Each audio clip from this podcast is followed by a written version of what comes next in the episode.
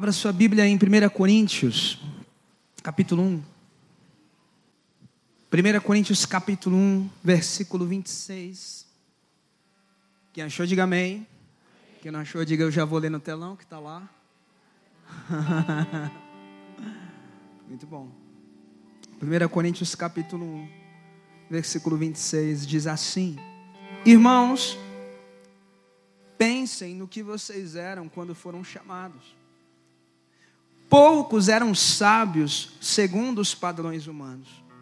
Poucos eram poderosos. Poucos eram de nobre nascimento. Mas Deus escolheu o que para o mundo é loucura, para envergonhar os sábios. E escolheu o que para o mundo é fraqueza, para envergonhar o que é forte. Ele escolheu o que para o mundo é insignificante, desprezado e o que nada é, para reduzir a nada o que é, a fim de que ninguém se vanglorie diante dele. É, porém, por iniciativa dele que vocês estão em Cristo Jesus, o qual se tornou sabedoria de Deus para nós, isto é, justiça, santidade e redenção, para que, como está escrito, quem se gloriar. Glorice no Senhor. Vamos orar. Obrigado, Pai. Obrigado porque a tua palavra é a verdade. E quando nos debruçamos sobre a tua palavra, quando nos derramamos sobre a tua palavra, temos a certeza que nós vamos te ouvir. E por isso, nessa noite, nós te pedimos, Espírito Santo de Deus, tenha liberdade de ser audível neste lugar. Que os nossos corações te escutem, Senhor. E por isso eu te peço que toda distração, que todo movimento que não é seu, que todo movimento que é contrário à tua palavra, que ele possa ser derrubado agora no poder que há no teu nome. Para que os nossos corações estejam completamente atentos e rendidos ao que o Senhor quer falar conosco. Tira de nós todo achismo, toda religiosidade, toda ideia nossa, que o nosso coração se abra para aquilo que o Senhor tem para nós nessa noite porque nós cremos que o Senhor nos ama, nós cremos que o Senhor tem algo para nós nessa noite. Eu te peço, faz isso. Aqueles que precisam de refrigério, que assim seja no coração deles. Aqueles que precisam de libertação, que assim seja no coração deles. Que aqueles que precisam de exortação, que assim seja no coração deles.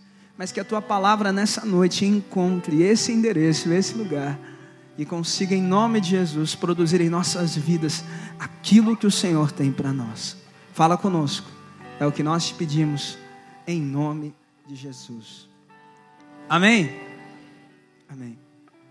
Bem, o tema de hoje, o texto que Deus colocou no meu coração, é um texto que singularmente faz muito parte da minha história como, como ser humano, já que falamos tanto de humanidade hoje aqui, né? Tantas pessoas falaram de humanidade sobre, sobre a nossa vida e nós agradecemos muito com o Ministério Pastoral ao carinho de cada pessoa que falou aqui. E nós sabemos que não são só vocês, tantas pessoas nessa igreja nos abençoam, oram por nós, mandam mensagens e a gente fica muito feliz pelo cuidado, pelo carinho que tantas famílias, tantos irmãos e tantas irmãs dispõem sobre as nossas vidas. E aproveito também, assim como os irmãos pediram perdão para a gente, nós, com o Ministério Pastoral, e eu creio que eu falo em nome de todos, até aquele que está de férias viajando na praia. Falo em nome dele também. Pedimos perdão aos irmãos pelas vezes que falhamos, pelas vezes que decepcionamos, pelas vezes que fracassamos. Saibam que quando isso acontece, a gente fica muito mais triste do que você, porque a gente sabe que isso aqui não é nosso, essas ovelhas não são nossas, são do Senhor. Mas somos seres humanos, somos fracos e pedimos a misericórdia de Deus todos os dias para que erremos cada vez menos para cuidar melhor de vocês. Então orem por nós também nesse sentido. Mas pedimos perdão pelas vezes em que isso aconteceu. Que Deus te abençoe, que Deus te dê força para continuar olhando para Ele. Bem, esse texto na minha adolescência fez muito sentido e Deus me fez lembrar dele essa semana. Essa semana não, semana passada. A minha adolescência foi uma adolescência onde internamente eu vivi muitos conflitos, externamente nem tantos. Não fui um cara que aprontou, que fez tanta besteira, mas internamente meu coração pulsava por várias coisas e em um determinado momento esse texto entrou no meu coração, na minha vida. Porque, assim como eu, talvez você, em algum momento da sua história, você pode achar e você pode considerar que Deus não está olhando para você. Você pode pensar que esse Deus bondoso, misericordioso, gracioso, amoroso, que Ele não está interessado em você. Você pode pensar ah, que diante das suas fraquezas, diante dos seus erros, diante das suas faltas, diante das suas inabilidades, incapacidades, Deus prefere outro a não ser você. E talvez com o meu coração estava naqueles dias quando essa palavra veio ao meu coração e Deus me trouxe isso à tona essa semana, semana passada, na verdade. Isso nos paralisa, isso nos imobiliza, porque a gente se sente indigno, a gente se sente incapaz, a gente se sente não querido, a gente se sente não amado. E nós seres humanos somos assim, porque nós não conseguimos lidar com nossas fraquezas. Quando a gente está bem, quando a gente está inteirão, quando a gente está voando, tudo bem. A gente consegue passar por toda e qualquer dificuldade. A gente consegue enfrentar toda e qualquer situação, mas quando a gente não está legal, quando a nossa ferida, sabe, está pulsando, quando o pulso, sabe, está tá rolando e, e a dor está grande, a gente se sente indigno diante do Senhor. A gente acha que Ele não está olhando para a gente. E a gente acha que a porta se fecha porque Ele parou de nos amar ou porque ele parou de cuidar da gente, ou porque ele não está mais interessado na gente. E se nessa noite de alguma forma o teu coração está assim, porque Deus me incomodou com esse sentimento e me fez reviver esse sentimento. Se o teu coração está assim, nessa noite, em nome de Jesus, assim como Deus faz comigo, Deus quer fazer com você. E Ele quer, em nome de Jesus, te curar nessa noite e derramar sobre você graça e misericórdia. Porque Ele tem uma notícia para você. Pode colocar Eduardo. Deus escolheu você. E como eu sempre digo, muitas coisas vão ser ditas a partir daqui. Mas se você guardar essa verdade, porque isso não é uma opção, não é uma sugestão, não é algo que eu acho, é a verdade. Deus escolheu você. E hoje eu quero falar um pouco sobre isso. Do porquê Deus os escolheu. Do porquê Ele tomou essa decisão, porque você há de convir comigo que essa é uma decisão dele. E como vai dizer o próprio Jesus, Ele nos amou primeiro. Essa é uma decisão que começa nele. Essa escolha se inicia na sua disposição, porque se se iniciasse na nossa vontade, na nossa, no nosso desejo de estar com Ele, a gente nunca estaria aqui. Mas é porque Ele nos escolheu primeiro, é porque Ele nos amou primeiro, é porque Ele sempre está interessado em nós, é porque Ele sempre vai ao nosso encontro, que nós podemos ter a certeza que Deus nos escolheu. E nessa noite eu quero que você saia daqui com essa verdade estampada no teu coração, com essa verdade escancarada na tua história. Deus escolheu você. E quando nós dizemos que Deus escolheu você, nós também estamos afirmando que Deus se interessa por você que Deus olha para você, que Deus ouve você, que Deus, como diz a Andréia, como disse a pastora Andréia, Deus está com os seus ouvidos inclinados. O Rômulo também disse hoje, isso hoje de manhã. Os, os ouvidos do Senhor estão inclinados para você. E isso, queridos, é muito maior, muito mais profundo do que simplesmente Deus olhar para você porque você tem um cabelo legal ou porque você tem uma fala bonita, ou porque você tem um gestual diferente. Não, Deus escolheu você, Ele está interessado em você e Ele te ama, porque Ele decidiu isso muito antes da criação do mundo. E nessa noite eu quero reafirmar isso no teu coração. Deus escolheu você. Olha para a pessoa que está do teu lado, e eu sou o pastor Jair, eu faço isso mesmo. E você vai dizer isso para a pessoa que está do teu lado. Deus escolheu você. Porque às vezes a pessoa não acredita, então fala para ela. Deus escolheu você. Amém? Quem concorda com isso, diga amém. Glória a Deus. Eu não sei se você lembra disso, eu já estou entendendo que eu estou ficando mesmo com mais idade? Sou jovem ainda, mas com mais idade. Sempre. Sempre estou voando. Estou voando. Com as costas doendo e com a perna arrebentada aqui que eu joguei bola sábado, mas eu estou voando. Eu lembro na minha adolescência, meus pais me ensinaram esse amor pelos filmes, né? E quem é da Coab sabe disso. Tinha as nossas locadoras aqui na Coab, não tinha mesmo? Ali na Praça Brasil, tinha lá no Raul Seixas, tinha ali perto do, do mercado ali do Oeste. Era, eu morava na Batista Conte, então era ali que eu frequentava, era aquelas locadoras. E praticamente, não todo final de semana, mas muitos finais de semana a gente ia, sei lá, quinta, sexta-feira à noite na, na locadora, alugava uns seis, sete filmes, né? Aqueles, aquelas fitas VHS que você nem sabe o que é, você que é adolescente. Você nem faz ideia do que é isso, que você aperta um botão e o filme está lá. Mas a gente tinha que ir lá alugar um filme. Esse filme ficava uma semana na nossa casa e depois a gente tinha que devolver e pagar por aquilo. Enfim, eram outros tempos. E eu lembro que eu sempre tinha a opção de escolher um filme ali, dos, de todos os filmes que meus pais escolhiam. Não, você pode escolher um. Eu lembro desse filme que eu escolhi uma vez, ele, ele falou muito comigo e Deus me fez lembrar disso. Eu era moleque, eu tinha 11, 12 anos e eu lembro desse filme chamado Pequeno Grande Time, o Little Giants, é isso daí, acho que é isso. Little Giants, né? Little Giants. Obrigado, Jennifer. E esse filme é engraçadíssimo, mas ele tem uma mensagem interessantíssima. Porque esse filme narra a história de um treinador de futebol que foi tirado de uma escola porque ele queria dar oportunidade para todos e a escola só queria ganhar. E como a mentalidade dele não era uma mentalidade vencedora, mentalidade de querer só os melhores. Ele foi tirado dessa escola e então ele decide fazer um time para enfrentar o time daquela escola da qual ele foi rejeitado. Um time com aquele que ele achava que eram os melhores. E ele escolhe esses meninos aí, que vocês estão vendo na foto. Meninos bem peculiares. Se você nunca viu esse filme, assista, é bem engraçado.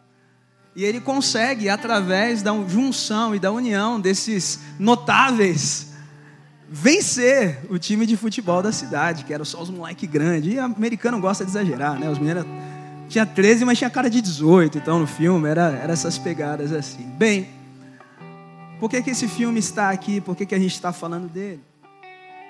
Porque muitas vezes nós nos enxergamos assim e é isso que nós somos mesmo. Essa é a nossa realidade, irmãos.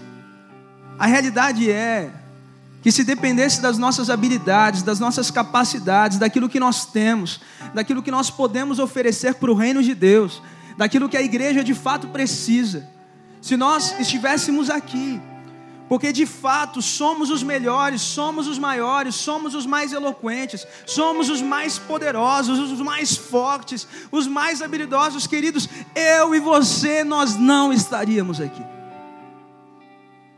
A verdade é essa. Só que muitas vezes no meio do caminho a gente se esquece.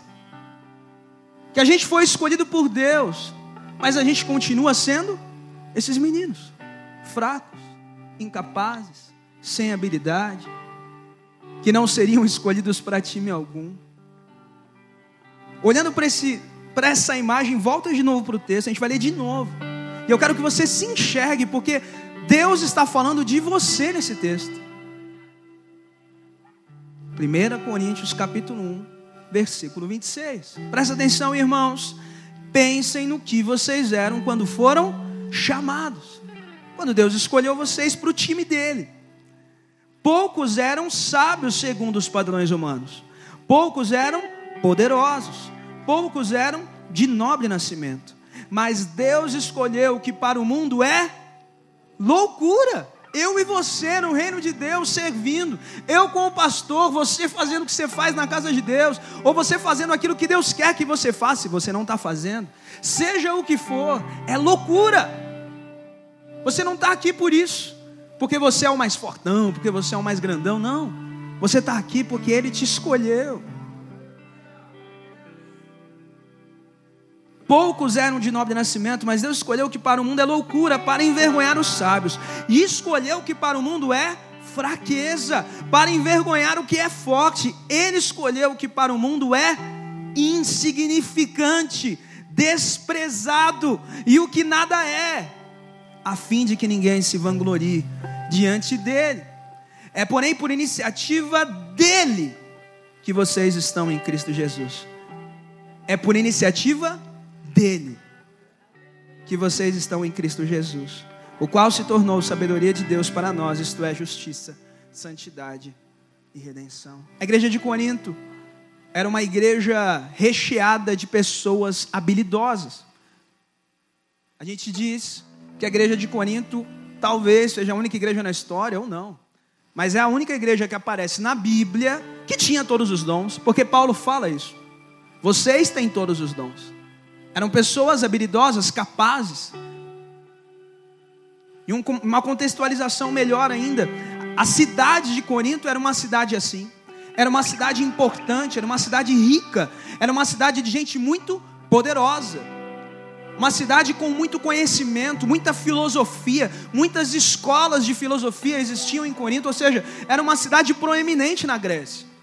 Não era uma cidade como Tessalônica, não era uma cidade como Colossos cidades menores, cidades pequenas, interioranas. Era uma cidade de grande centro. Pessoas ricas habitavam naquela cidade, pessoas poderosas habitavam naquela cidade.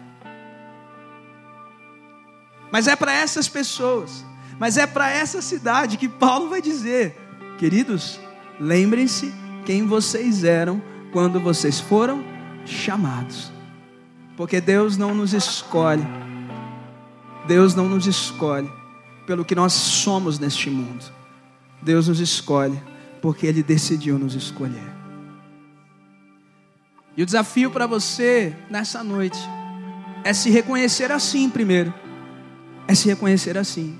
E o segundo é fazer parte desse grande time que Deus está levantando nessa geração, que Deus está levantando nessa igreja para fazer a diferença no mundo. Essa é a minha mensagem para você nessa noite. Que você volte a acreditar que Deus olha para você, que Deus te enxerga, que Deus te percebe e que Deus tem planos para a sua vida. Que Deus tem projetos para você nessa igreja e no reino de Deus. Amém? Você crê nisso? Por que, que Deus nos escolheu então? Primeira coisa, pode passar, Eduardo. Primeira coisa que você precisa entender Deus não te escolheu pelo seu passado. Deus não te escolheu pelo seu passado. Deus não olhou o seu currículo quando ele te escolhe. Porque se ele fizesse isso, convenhamos, irmãos, que aconteceria? Você seria rejeitado. O nosso currículo nos condena. O nosso currículo não é bom. Porque todos nós somos pecadores. E aquele que diz que não peca é mentiroso. Ah, não, pastor, eu, eu tenho um currículo favorável. Tem nada, irmão.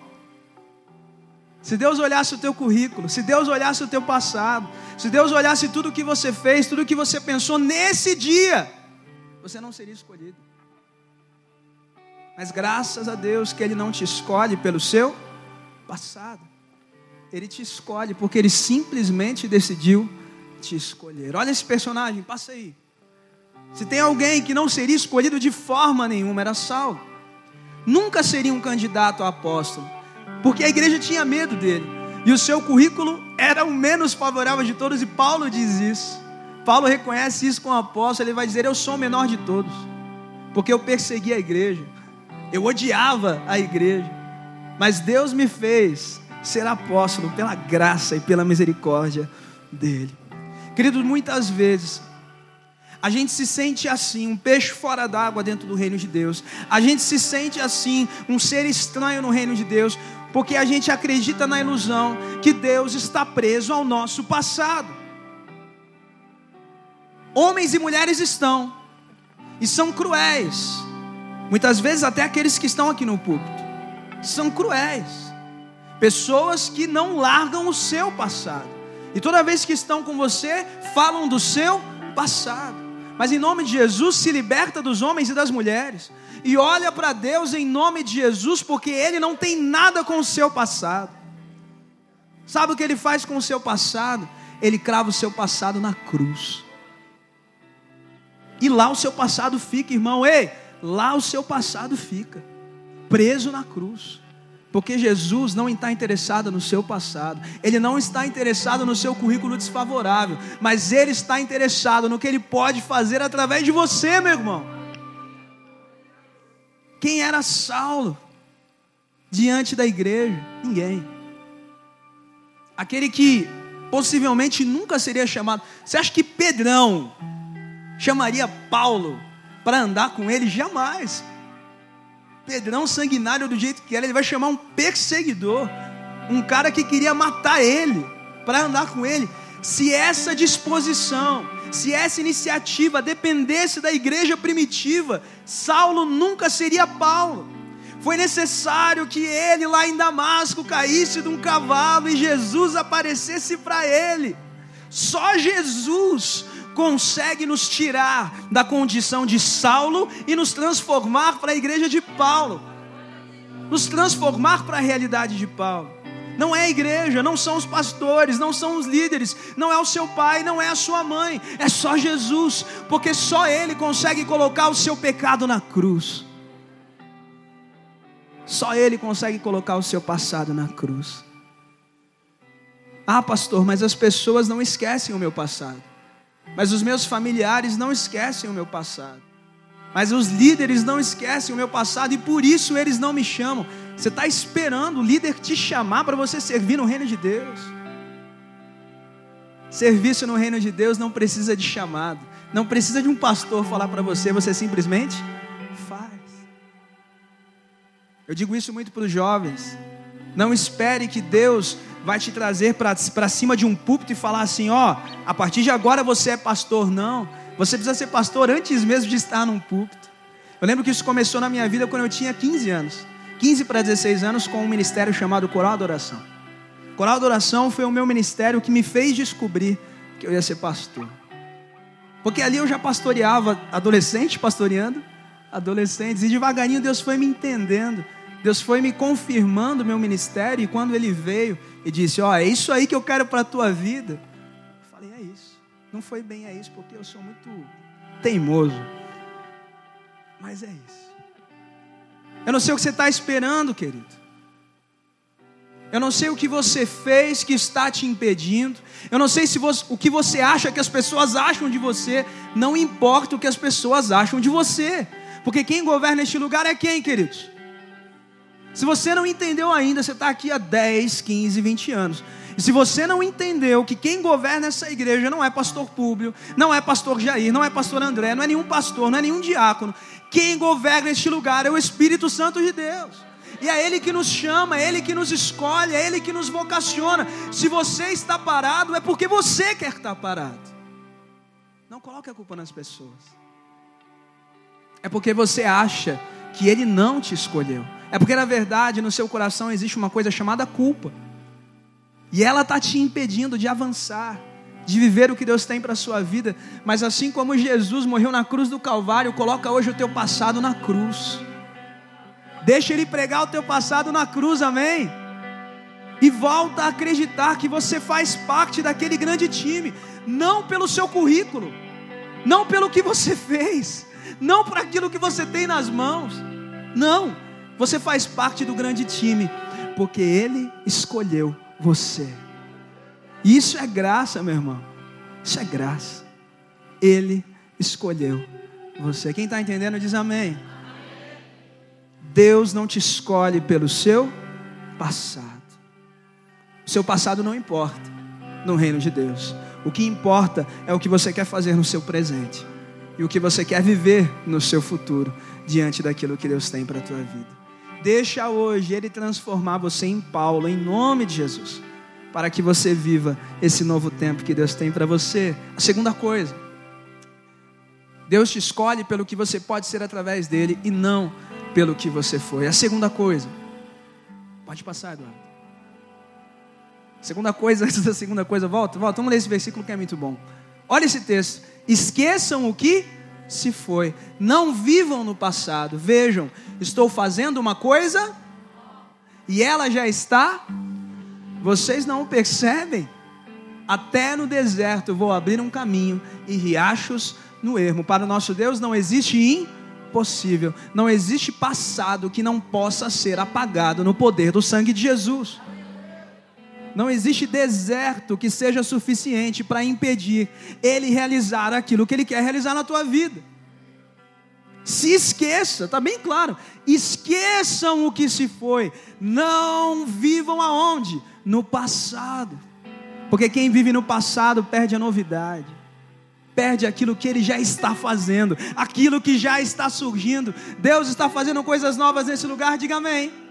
Mas tem gente que não está vivendo porque está presa aonde? No passado. Se liberta do passado em nome de Jesus. E venha viver o novo de Deus sobre a tua vida, amém? Porque Deus não te escolhe pelo seu passado, Ele te escolhe pelo que Ele quer fazer através de você hoje. Em nome de Jesus. Segunda coisa, Deus não te escolhe porque você é forte. Deus não te escolhe porque você é forte. Você pode até se achar forte, mas Ele não te escolhe por isso.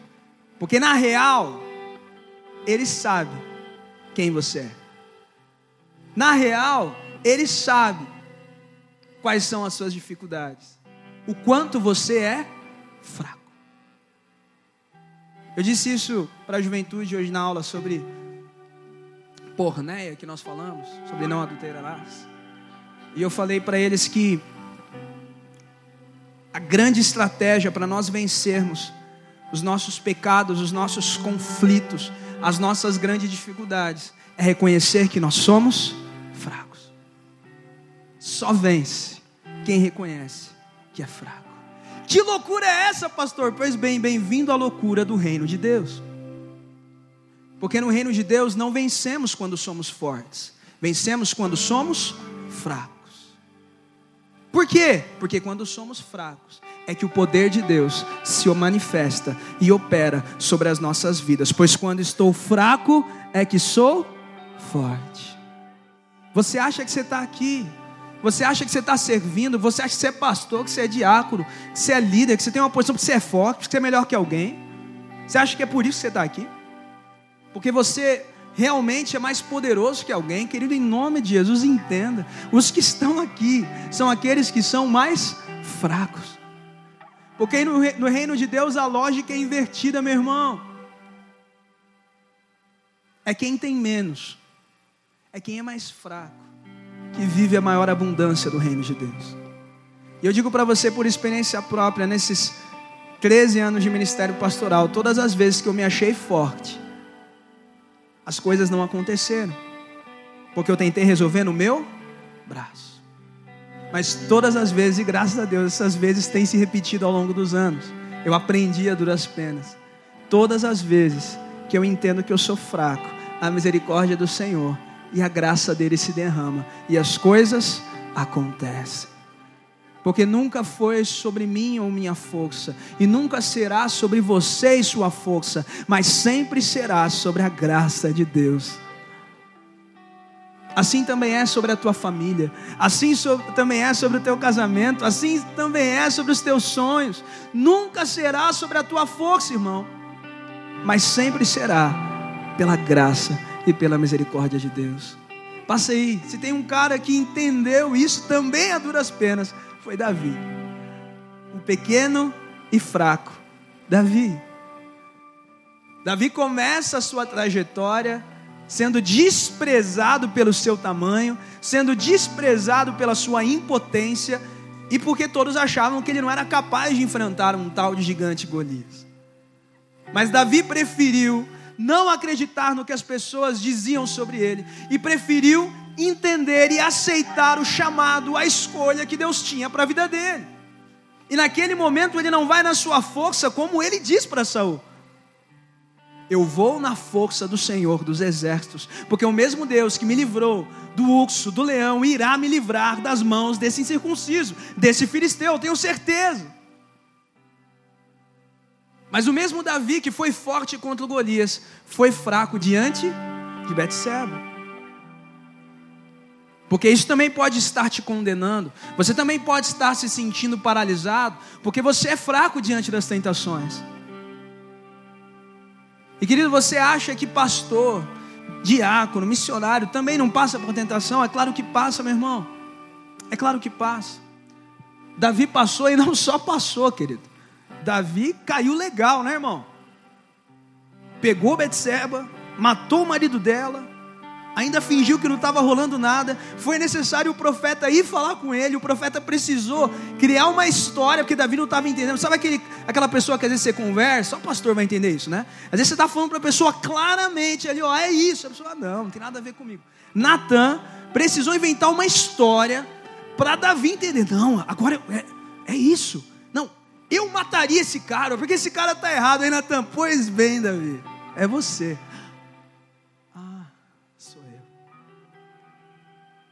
Davi não só foi fraco, mas ele de fato caiu. Porém, o que acontece nessa história? Deus desistiu de Davi. Deus desistiu de Davi. Deus não desistiu de Davi. Porque Davi se arrependeu. Davi chorou amargamente, não só pela morte do filho depois, mas também pelo seu pecado diante de Deus. Passa aí, Eduardo. Deus ele não te escolhe porque você é forte, mas Deus ele te escolhe porque vê seu coração quebrantável. No reino de Deus, Deus nos escolhe porque Ele vê em nossos corações um coração disposto constantemente a se quebrantar. Passa aí, Eduardo. Os sacrifícios que agradam a Deus são um espírito quebrantado, um coração quebrantado e contrito, ó Deus não desprezarás. E o Salmo 51 é exatamente o salmo dessa história. Davi entendeu que ele tinha errado e ele estava muito mal. Mas ele entendeu que o Deus que ele servia era um Deus de graça e misericórdia. E que se ele se quebrantasse diante do Senhor, ele seria perdoado. Eu não sei o que você fez, meu irmão eu não sei o que você aprontou, eu não sei qual é a fraqueza que está te derrubando, mas em nome de Jesus, se você se arrepender hoje na presença dEle, Ele é capaz de te perdoar, de te levantar e de te fortalecer, assim como Ele fez com Davi, porque o reino de Deus não é um lugar de fortes, nós não somos os 300 de Esparta, meus irmãos, não somos, a gente não vai segurar o exército com o nosso braço. Se depender do nosso escudo, se depender da nossa espada, o exército trucida gente. O mundo vem e destrói essa igreja assim, ó. Se depender da gente, meu irmão, se depender de mim e você, essa igreja aqui, ó, ela é dizimada por Satanás. Sabe quem sustenta essa igreja? Sabe quem sustenta essa casa de oração? É o poder do Espírito Santo de Deus. Mas você está se esquecendo disso, e você quer ser forte. E você acha que você é forte em nome de Jesus. Pede perdão pelo seu pecado, se arrepende e se humilha na presença diante dele. E diz: Deus, eu sou fraco mesmo. Me dá força para vencer as minhas tentações. Porque eu sei que o Senhor me escolheu. Eu sei que o Senhor me ama. De novo, eu não sei qual é o pecado que está te afligindo, qual é a fraqueza que está te derrubando mas não existe nada que não possa ser revertido no poder de Deus. Se você se arrepender hoje em nome de Jesus, se você se arrepender hoje em nome de Jesus, Ele vai te levantar e Ele vai te fortalecer. Porque o nosso Deus é assim, é aquele que renova as nossas forças, que nos faz voar como águias. Ele quer te fazer voltar a voar, amém? Ele quer fazer te voltar a voar. Mas para de achar que você é forte. Porque não é sobre isso. Ah, não, se eu ficar fortão, o pastor me chama. Se eu ficar fortão, eu assumo o ministério em nome de Jesus. Para com isso. Não é sobre ser fortão, mas é sobre, é ser, é, é sobre ser dependente ao Espírito Santo de Deus. É sobre deixar Ele ser o fortão na sua vida e Ele manifestar o poder dele através de você. Você concorda com isso? Diga amém. Deus não te escolheu porque você é forte. Deus te escolheu porque Ele te ama e porque Ele quer ser a sua força, em nome de Jesus. Passe aí. Deus não te escolheu pelas suas habilidades. Ele escolheu as coisas insignificantes do mundo, as desprezadas e as que nada são, para reduzir a nada as que são. Outra ilusão que cometemos no reino achamos que as oportunidades se abrem e as portas se abrem porque nós somos bons, porque nós somos melhores em alguma coisa. E muitas vezes a gente vivencia, a gente é contemplado em ser abençoado por vidas de homens e mulheres cheios de habilidades, não é verdade? Nessa igreja tem vários, amém? Cheios de habilidades, mas vai lá na sua origem, na origem dessa pessoa, dessa pessoa que cresceu no reino de Deus e hoje é usada de diversas formas. Essa pessoa só é usada do jeito que ela é porque em algum momento ela entendeu que não era a capacidade dela, que não era a competência dela, mas era o joelho dobrado no chão, era a disposição do seu Espírito Santo, do seu Espírito ao Espírito Santo, entregue todos os dias, dizendo: Deus, eu quero servir na tua casa, então me habilita, me capacita, me dá essa capacidade, porque quem nos capacita no reino de Deus, irmãos, é o Espírito Santo de Deus, e é por isso que ele derrama dons sobre nós. E é por isso que ele derrama autoridade sobre nós, porque ele nos habilita. Mais uma coisa que eu tenho dito demais aos jovens e aos adolescentes: não se limitem por aquilo que vocês têm nas suas mãos. Hoje você pode olhar para sua mão e ver pouca coisa. Mas se você se render na presença dele, se você se colocar na presença dele, em breve sua mão estará cheia de coisas. Aí a pergunta vai ser outra: o que você vai fazer com aquilo que Deus vai colocar na sua mão? Porque ele vai colocar competências, habilidades, autoridade, e aí dá um pouquinho de medo, né? Agora eu prego, agora eu canto, agora eu intercedo e as coisas acontecem. E aí, o que você vai fazer? Você vai servir, irmão. Você vai ser mais um soldado que se vai levantar na casa do Senhor.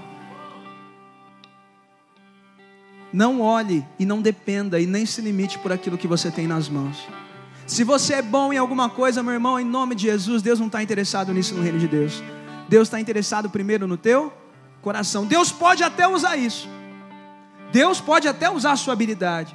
Mas antes de usar a tua habilidade, Ele vai tratar o teu coração. Eu digo isso para você que é músico, que eu também sou. Não adianta você ser um grande instrumentista. Não adianta você ser um grande cantor. Não adianta você ser um grande dançarino, você pode ser o melhor do mundo, mas se o seu coração não estiver rendido aos pés do Senhor, se você não estiver com o teu joelho no chão todos os dias dizendo: "Deus, me capacita, me capacita com o teu poder, me capacita com a tua autoridade, me capacita com a tua graça". Sabe o que vai acontecer com a tua música se você não faz isso? Ela vai ser apenas entretenimento. E de entretenimento o mundo tá cheio. Vou dizer para você que tem gente que faz muito melhor que você entretenimento.